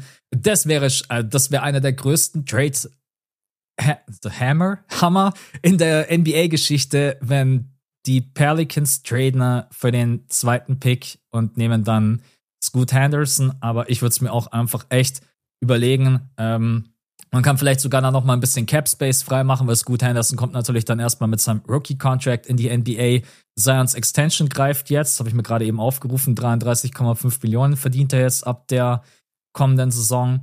Ja, aber ich merke schon, du bist auch nicht so ganz zu 100% abgeneigt von der Idee, oder? Scoot, was hältst du eigentlich generell von Scoot Henderson? Weil ich bin, ich bin schon ein riesen Fan von ihm, besonders nach den ganzen Berichten, nach den Workouts, wenn die Franchise sagen, hey, das ist ein dufter Kerl, der hat zwar auch ein paar Baustellen, aber ansonsten, also Scoot Henderson als Franchise-Player passt rein, Point Guard-Position, also das spricht ehrlich gesagt gerade nicht so viel dagegen. Für mich das wichtigste, der wichtigste Selling Point für ihn ist diese Professionalität, die ihm nachgesagt wird. Ich finde, das ist das Allerwichtigste, das Entscheidendste bei ihm. Dann hast du schon die Spielervergleiche äh, aufgebracht. Ich würde jemand, den man gar nicht so mehr auf dem Schirm hat, weil, weil er auch früh sich verletzt hat und dann einfach nicht mehr so wirklich in der Liga Fuß gefasst hat, ist äh, Tyreek Evans. Mhm. Tyreek Evans, ja. oder? Er ist schon Tyreek Evans, ne? Nicht, dass ich jetzt Bullshit erzähle. Tyreek Evans. Also Tyreek Evans hat auf jeden Fall in der NBA ja, gespielt, doch, ja. klar. Nein, nein, nein, ich, ich habe nur gerade überlegt, weil ich, ich wollte ihn jetzt nicht verwechseln. Es gibt ja genug Tyreeks irgendwie in der US-Sportwelt. Nee, aber Tyreek Evans auch ein Spielertyp, an den er mich erinnert. Ich habe es, glaube ich, schon auch hier im Pod gesagt. Ich habe äh, Scoot Henderson in Utah gesehen, als wir beim Rookie-Game waren, da durften wir noch kurz vor dem Spiel, durften wir einmal runter aufs Feld, um so zu gucken, wer sich gerade aufwärmt. Eigentlich waren wir für Franz da, der kam dann aber nicht zum, zum Warm-up wirklich raus. Mhm. Und dann war aber Scoot Henderson gerade an der Freiwurflinie und hat irgendwelche Drills gemacht. Und ich sehe den so aus dem Augenwinkel und, und drehe mich so richtig so nochmal um, gucke ihn an und denke mir, das ist fucking Scoot Henderson. Wie riesig ist der denn? Also auch von seinem ganzen Körper her, weißt du, ich dachte wirklich sofort als erstes so, boah, der ist komplett NBA ready. Mhm der braucht keine Eingewöhnungszeit. Das ist kein kleiner, schmächtiger Guard. Der, der hat jetzt schon die, die Muskeln und die Athletik und die Größe und alles, was man braucht. Der ist schon komplett in seinen Körper reingewachsen, um in der NBA zu spielen. Also ich bin ein Riesenfan von ihm. Ich glaube, er würde den Pelicans direkt vom ersten Jahr an helfen können. Und er hilft dir sowieso mehr als ein Zion, der auf der Bank sitzt. Also ich kann mir gut vorstellen, dass da was, dass da was geht bei den Pels. Der ist als aktuell 1,88 gelistet. Das ist irgendwie ein bisschen doof. Das ändert sich übrigens auch ab dem nächsten Jahr, dass die Spieler zum Draft Combine antreten müssen und müssen sich ausmessen lassen. Bis dato ist es nämlich keine Pflicht und der ein oder andere hat das auch nicht gemacht und dementsprechend weiß man jetzt nicht. 1,88, du hast ihn gesehen. Er kommt auf dem Fernseher ja. ein bisschen größer rüber. So 1,90 kommt das hin oder sagst du 1,88 passt schon? Nee, das wundert mich jetzt gerade auch, weil 1,88 normalerweise ist das auch eine Größe, die du überhaupt nicht viel hörst in der NBA, weil Spieler entweder ein bisschen kleiner sind mhm. und äh, dann auch wirklich als kleiner gelistet oder sind. Mogeln oder sich auf 1,90, 91 hoch. Genau, oder mogeln ja. sich auf 1,91, aber dieser 1,88, das ist ja 6'2 mhm. im, im Englischen, im amerikanischen Measurement-System. Und dieses 6'2 will eigentlich keiner sein, weil du willst entweder ein 6'1 oder 6 Feet sehr schneller Guard sein, oder du willst ein 6'3, 6'4 äh, großer dominanter Guard sein. Und 6'2 misst sich eigentlich kaum jemand. Deswegen bin ich alleine deswegen überrascht. Ähm, er wirkte auf mich größer, aber ehrlich gesagt, das war halt wirklich so aus dem Augenwinkel und ich war dann eher so von der gesamten mhm. Erscheinung mhm. überrascht. Ich stand jetzt nicht neben ihm, ja, er stand okay. schon noch mal so fünf Meter weg. Ähm, bei wem ich es aber gesehen habe, neben wem ich wirklich irgendwie nur einen halben Meter weg stand, war Bones Highland. Und Bones ist deutlich kleiner, als ich dachte. Der ist wirklich nur so ein 1,80 großer Guard. Okay, ich dachte, der wäre viel größer. Ja. Ähm, aber der ist jetzt natürlich kein Draftpick mehr. Ähm, ja, aber zurück zum Thema. Okay, dann können wir uns das beide vorstellen. Dann habe ich. Welchen, welchen Trade hältst du denn für wahrscheinlicher? Dass der Trade mit Charlotte eingegangen wird oder dass der Trade mit Portland eingegangen wird? Mm.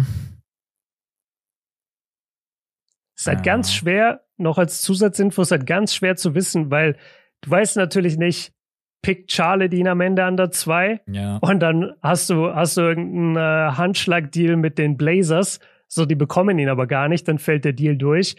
Oder machst du den Deal halt mit Charlotte und will Charlotte Zion haben und LaMelo? Ist das deren Zukunft? Was ist mit Miles Bridges? Bringen sie den zurück? Ja, gute, ganz, ganz viele Fragezeichen. Gute Frage. Also ich sehe Charlotte schon als Favorit ne, aus dem Punkt, den du gerade eben genannt hast. Du hast halt die Sicherheit. Wenn du an der 2 pickst, bekommst du als Scoot Henderson zu 100 Prozent. Mhm. Und wenn du an der 3 pickst, dann läufst du halt Gefahr, dass äh, die Hornets ihre beiden Workouts mit Scoot Henderson abhalten und mit Brandon Miller und sagen, ja, wir picken Scoot Henderson. Äh, weil ich bin mittlerweile weit davon entfernt zu sagen, dass LaMelo Ball und Scoot Henderson nebeneinander nicht funktionieren können. Ich sehe da ehrlich gesagt kein Problem, besonders für die ersten Jahre. Und dann stehst du da und dann kannst du an der drei und da muss man einfach sagen, es fällt schon von der Qualität her sehr, sehr schnell ab in diesem NBA-Draft. Mhm. Dann kannst du halt jemanden wie Brandon Miller oder Aman Thompson, solche Spieler, ja. Whitmore, wen auch immer, kannst du dann picken.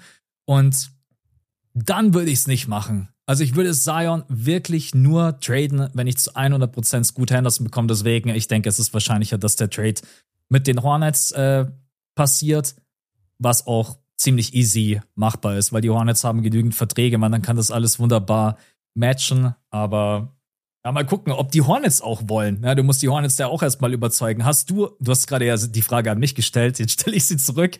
Hast du als Hornets Bock auf Zion? Ich hätte nicht so Bock auf Zion, wenn ich ehrlich bin aus deren Perspektive. Nee, wenn ich Charlotte wäre, würde ich echt alles daran setzen, dass ich irgendwie mal ein bisschen Struktur in meiner Mannschaft bekomme, dass ich Professionalität in meine Mannschaft bekomme.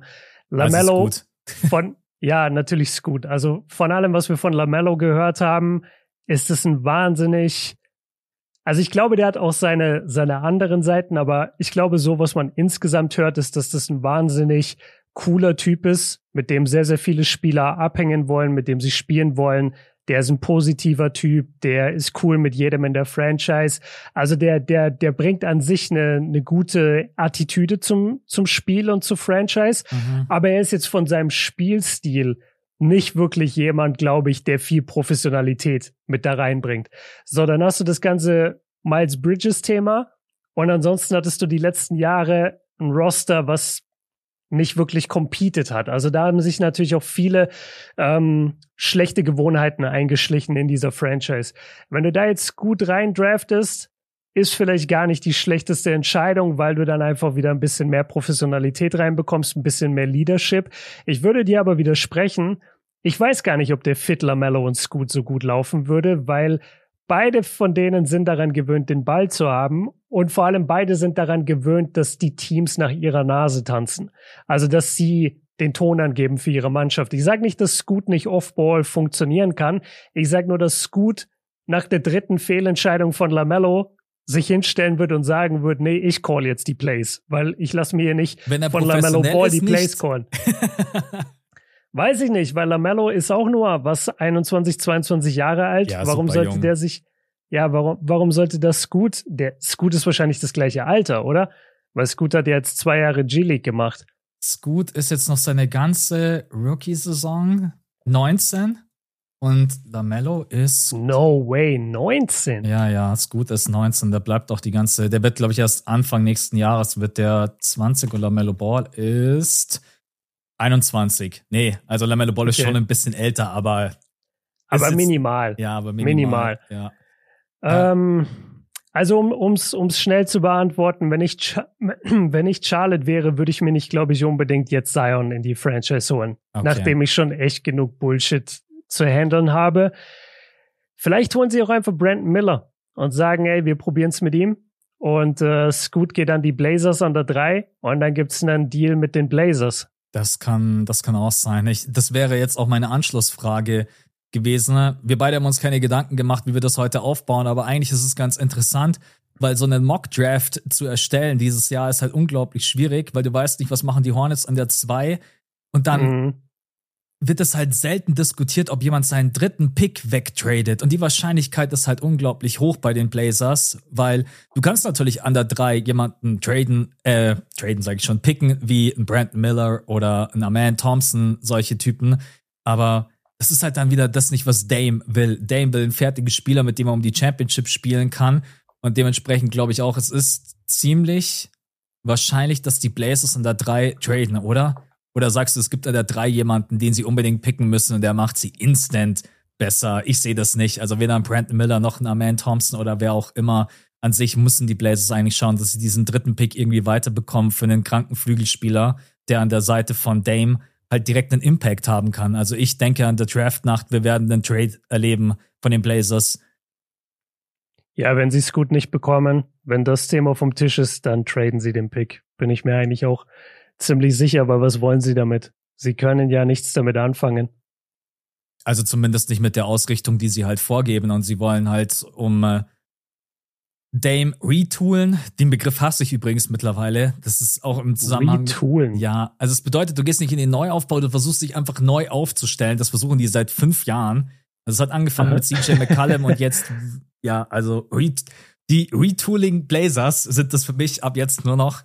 Naja, aber ich denke ja. auch, ähm, du tradest ihn und dann ist natürlich die Frage, wen kannst du dir ja, wen kannst du dir ins Boot holen? Ich habe auch gelesen, es wurde diskutiert, dass die Blazers, wenn sie traden mit den Pelicans, dass sie gerne Brandon Ingram hätten. Klar, natürlich hätten sie den gerne, weil sie ja selber sagen, wir wollen einen flügelstarken Spieler, der auch ein Scorer ist. Aber ich glaube, ja. aber ich, würdest du Brandon Ingram abgeben? Aus Pelicans Sicht? Für? Für ähm, den dritten Pick und ja, wahrscheinlich dann halt noch Anthony Simons und weiß ich nicht, was die, äh, die Blazers noch anbieten können. Nee, weil die Blazers haben nichts, was Brandon Ingram gerecht wird. Ich weiß, dass die Blazers sehr gerne Ingram hätten an der Seite von Dame. Das ja. wäre wahrscheinlich auch der Spielertyp, den sich Dame irgendwie vorstellt. Aber das ist halt einfach Umgekehrt unwahrscheinlich. Macht keinen Sinn. Genau, das Einzige, was Sinn machen würde, ist, wie gesagt, wenn sie die Sicherheit haben, dass Scoot an die drei fällt, dass sie dann traden mit, mit den Pelicans und dass dann Zion kommt. Dame und Zion fände ich ganz spannend, ganz ehrlich. Ja. Gewinnen sie auch nichts. Ich habe ganz kurz nee, zwei sie, Sekunden sie gewinnen überlegt. auch nicht. Ja. Nee, tun sie auch nicht, aber sie würden weiterkommen als Retooling um Dame. Mhm. Ja, das stimmt. Ähm, es gibt gerade so viele Berichte rund um die Miami Heat, die halt unbedingt Dame haben wollen und die nur darauf mhm. warten, dass er selber sich irgendwie verfügbar macht. Siehst du irgendwie eine Möglichkeit, dass Dame jetzt doch sagt, ey, ich brauch, ich brauch was Neues, die Miami Heat? Glaubst du, Jimmy und Bam versuchen ihn irgendwie zu rekrutieren, weil diese Medienberichte, die werden halt immer mhm. lauter und nicht von irgendwelchen No-Name-Seiten, sondern halt auch wirklich von so Typen wie Shams, Vogue und so weiter. Bei ESPN habe ich gestern auch einen Bericht äh, gelesen, hat Vogue auch darüber äh, gesprochen. Und an sich würde es halt einfach so viel Sinn ergeben. Dame, Jimmy und Bam. Aber glaubst du, die Blazers haben irgendwie Interesse daran oder ist es, erleben wir nach wie vor? Wir reden die ganze Zeit über Damian Lillard und Trade und es passiert sowieso nichts. Ja, das ist erstmal das, das wichtigste Thema, dass am Ende eh nie was passiert. Ich habe mich sogar vorhin dran erinnert, ähm, habe ich überlegt, als ich hierher gekommen bin, dachte ich mir, ey, habe ich vielleicht sogar schon mal sowas gesagt wie, ich will gar nicht mehr über Damian Lillard reden, so letztes Jahr, weil am Ende eh immer nichts passiert und dann redet man doch immer sofort wieder über ihn. Ich weiß, Aber über Miles halt Turner halt hast du das mal gesagt. über Miles Turner habe ich das schon gesagt. Es gibt noch einen oder den anderen Kandidaten, wo ich auch gesagt habe, ich will einfach gar nichts mehr davon hören. Äh, ich glaube, bei, ich glaube, bei den Clippers habe ich auch gesagt, ich will die Clippers nicht mehr als Contender sehen, weil die Jungs eh nie gesund sein werden mhm. am Ende. Ähm, also nein. Also, die Heat, die Heat wollen Dame unbedingt. Dame hat gesagt, dass Bam Adebayo sein Homie ist, sein Guy ist und äh, er würde voll gerne mit denen spielen. Ich glaube, wenn Dame zu den Blazers geht und sagt, ey, es ist jetzt soweit, ich will getradet werden, ich habe keinen Bock mehr hier, mach den Rebuild jetzt. Ich glaube, dann traden sie ihn und ich glaube, dann kann er auch bestimmen, wohin. Ja. Und dann sehe ich, sehe ich eigentlich schon, dass, dass die Frage ist halt, welches Paket bietet Miami an? Also ist dann Tyler Hero in dem Paket oder nicht? Ja, Oder natürlich. ist es nur Lowry und Duncan nein, Robinson? Nein, nein, nein, nein, nein. Wir reden nicht über Bradley Beal. Also Tyler Hero ist mit drin. Okay. Okay, dann hast du, dann hast du wahrscheinlich Hero, Jovic. Ich weiß nicht, ob die, äh, ich weiß nicht, ob die Heat noch First Picks haben. Wenn ja, dann müssen die auch rein. Und ganz ehrlich, ich würde es sofort machen, wenn ich Miami wäre. Wenn ich die Blazers wäre, vielleicht sogar auch, weil irgendwann musst du auch einfach sagen, ey, es macht doch keinen Sinn mehr. Ja. Überleg mal an der 2, die Hornets picken Brandon Miller. Mhm. Oder von mir aus auch.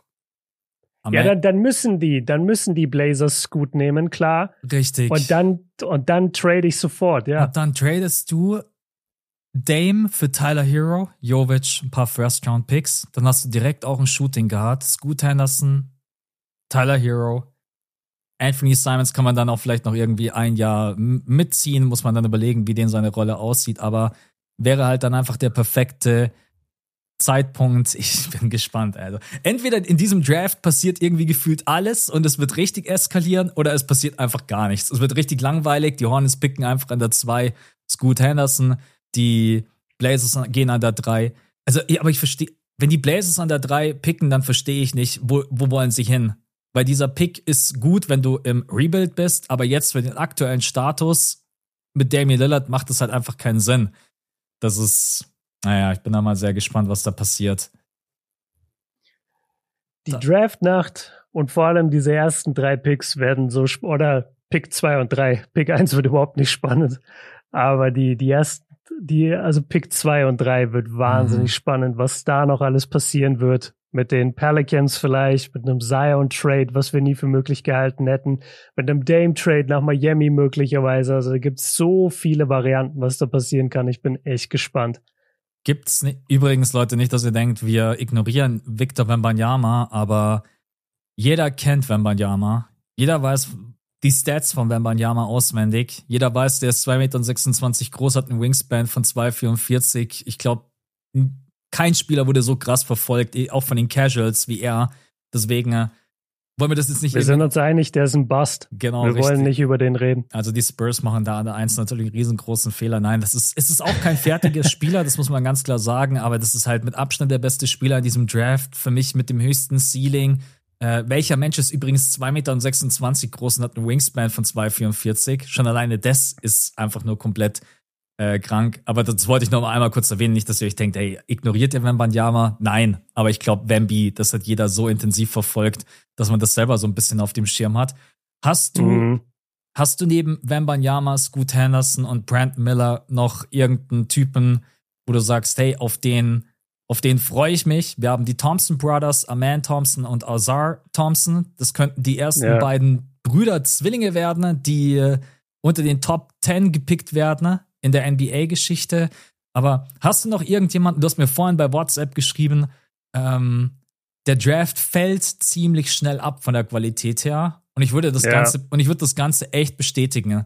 Also Scoot Henderson und Ben Banyama sind super interessant, Brent Miller ist interessant, Aman Thompson und dann finde ich, ist der, der Draft ist zwar tief, man kann auch später in der ersten Runde noch geile Typen picken, aber in der Spitze habe ich jetzt nicht irgendwie vier, fünf Typen, wo ich sage, das sind Franchise-Player oder das sind All-NBA-Kandidaten. Da muss ich dir halt auch zustimmen.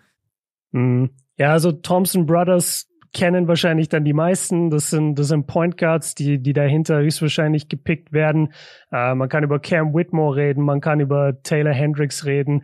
Wenn ich wirklich spannend finde und auf wen ich mich freue und wo ich so ein bisschen hoffe und ich glaube, es fällt auch so, dass er bei den Pistons landen wird, ist äh, Jarvis Walker. Mhm.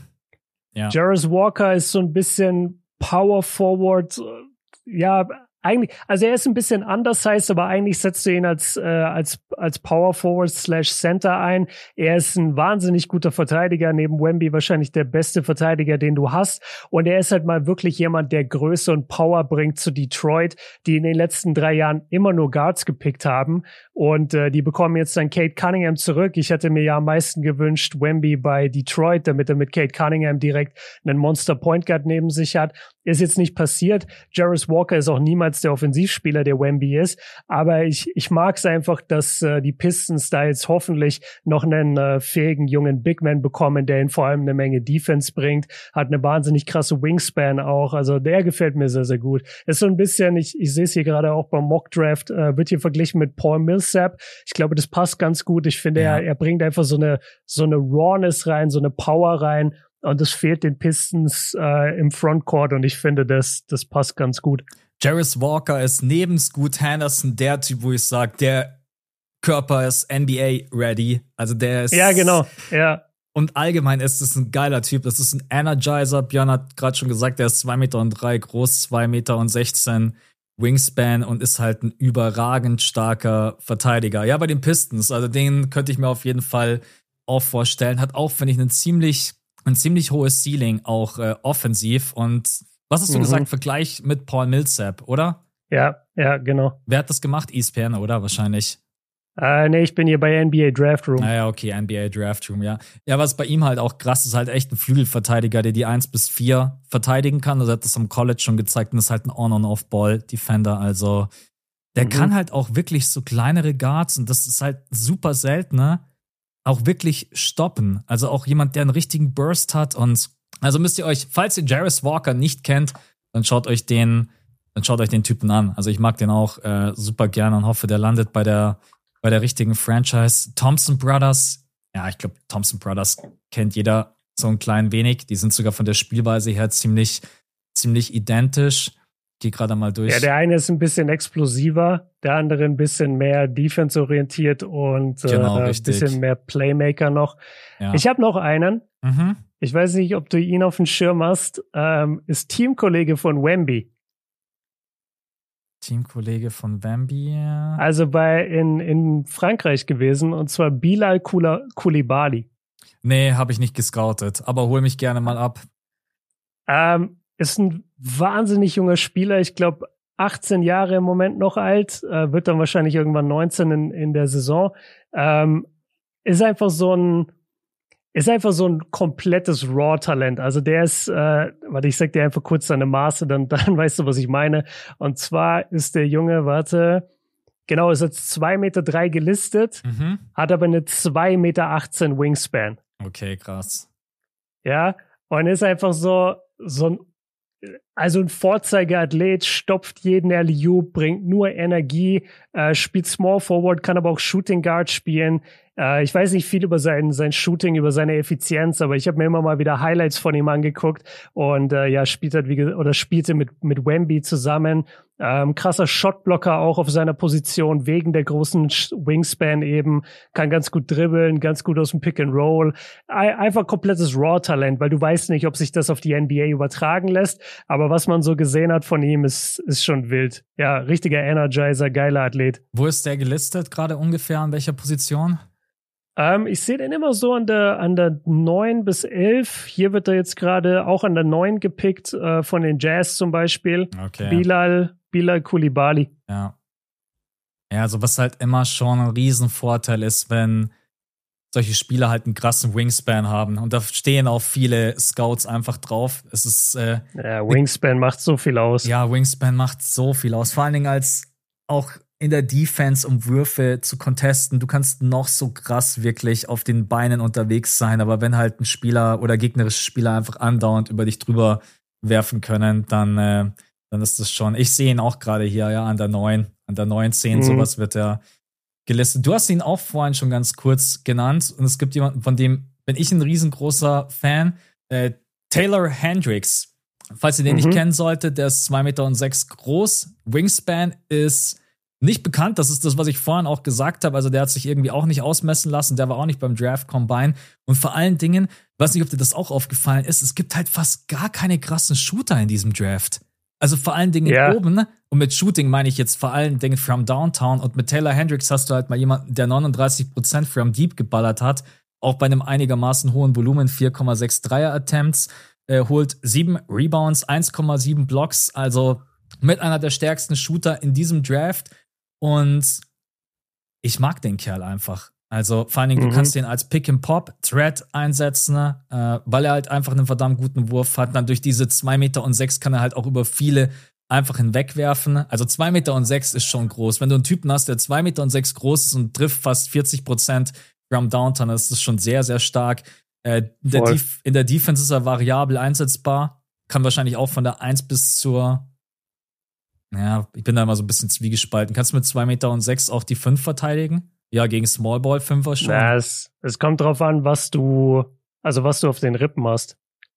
Du hm. musst halt vor allem dagegen halten können. Das ist ja nicht nur immer alles nur Größe. Ja, ja, das stimmt, ja. Also sagen wir mal eins bis, eins bis vier und gegen Smallball Fünfer. Also Taylor Hendricks feiere ich auch hat, noch ganz kurz, zur, damit wir auch alle auf dem gleichen Stand sind, der hat sieben, habe ich mir jetzt die Punkte nicht aufgeschrieben? Doch 15,1 Punkte hat er aufgelegt. Sieben Rebounds, 1,4 mhm. Assists und 1,7 Blocks. Wird aktuell auch so an der, der wird viel an der 10 gelistet für die Mavs. Und fände ich gar nicht so schlecht. Über die haben wir noch gar nicht geredet. Was machen eigentlich die Mavs an der 10?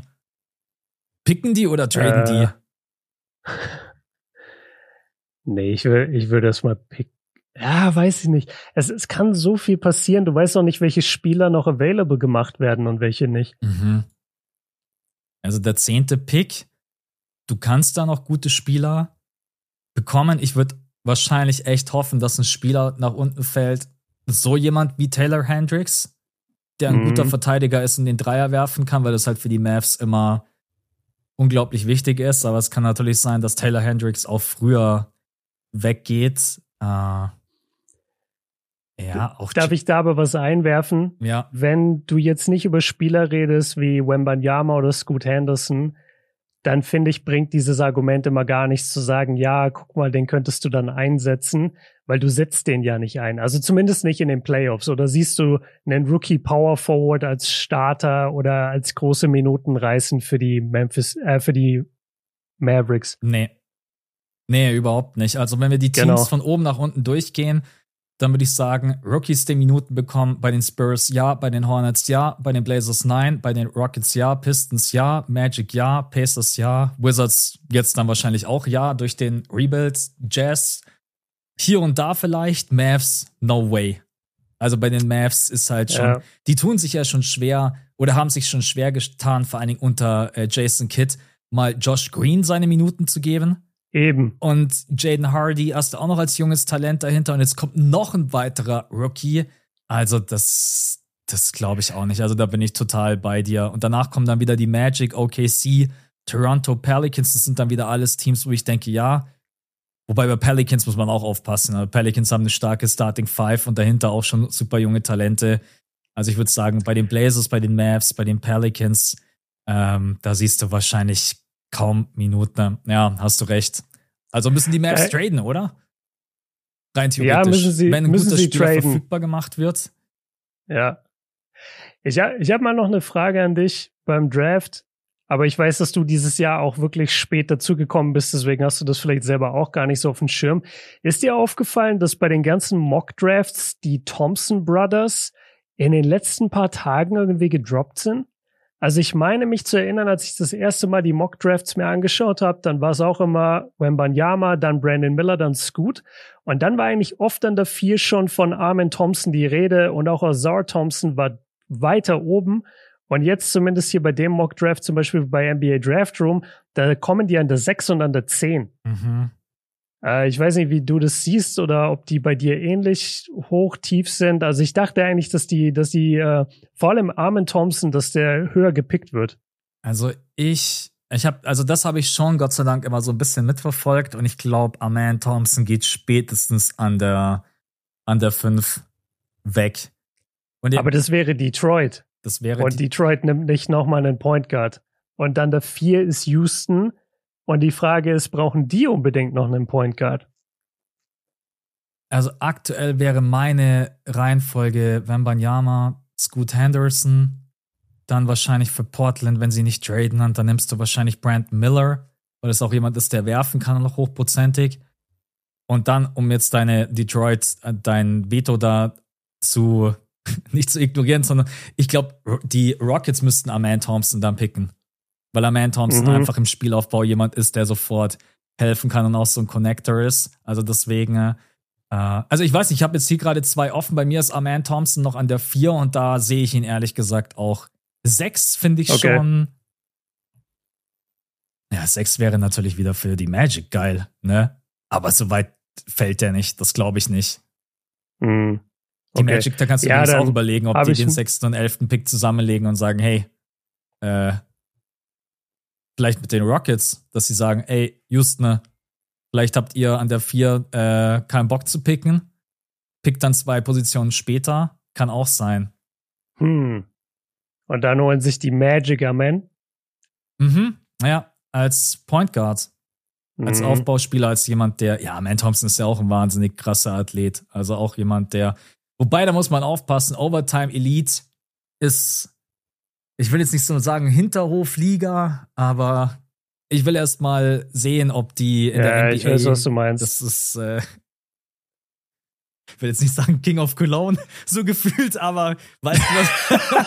das war King of Cologne, wahrscheinlich werden die da gezockt. Nein, Spaß, die werden natürlich da nicht gezockt, aber ja, da muss man echt ein bisschen aufpassen. Also Overtime Elite, da ist jetzt die Qualität nicht so gigantisch groß gewesen von den gegnerischen Teams her auch. Aber ja, ich glaube, Aman Thompson an der 4. Was ich mir eventuell vorstellen könnte, dass die Magic ihre beiden Picks verwenden, um ein bisschen höher zu traden. Aber das kann ich dir nicht beantworten, weil ich nicht die Ziele weiß von den Orlando Magic. I don't know. Ja. Nee, okay.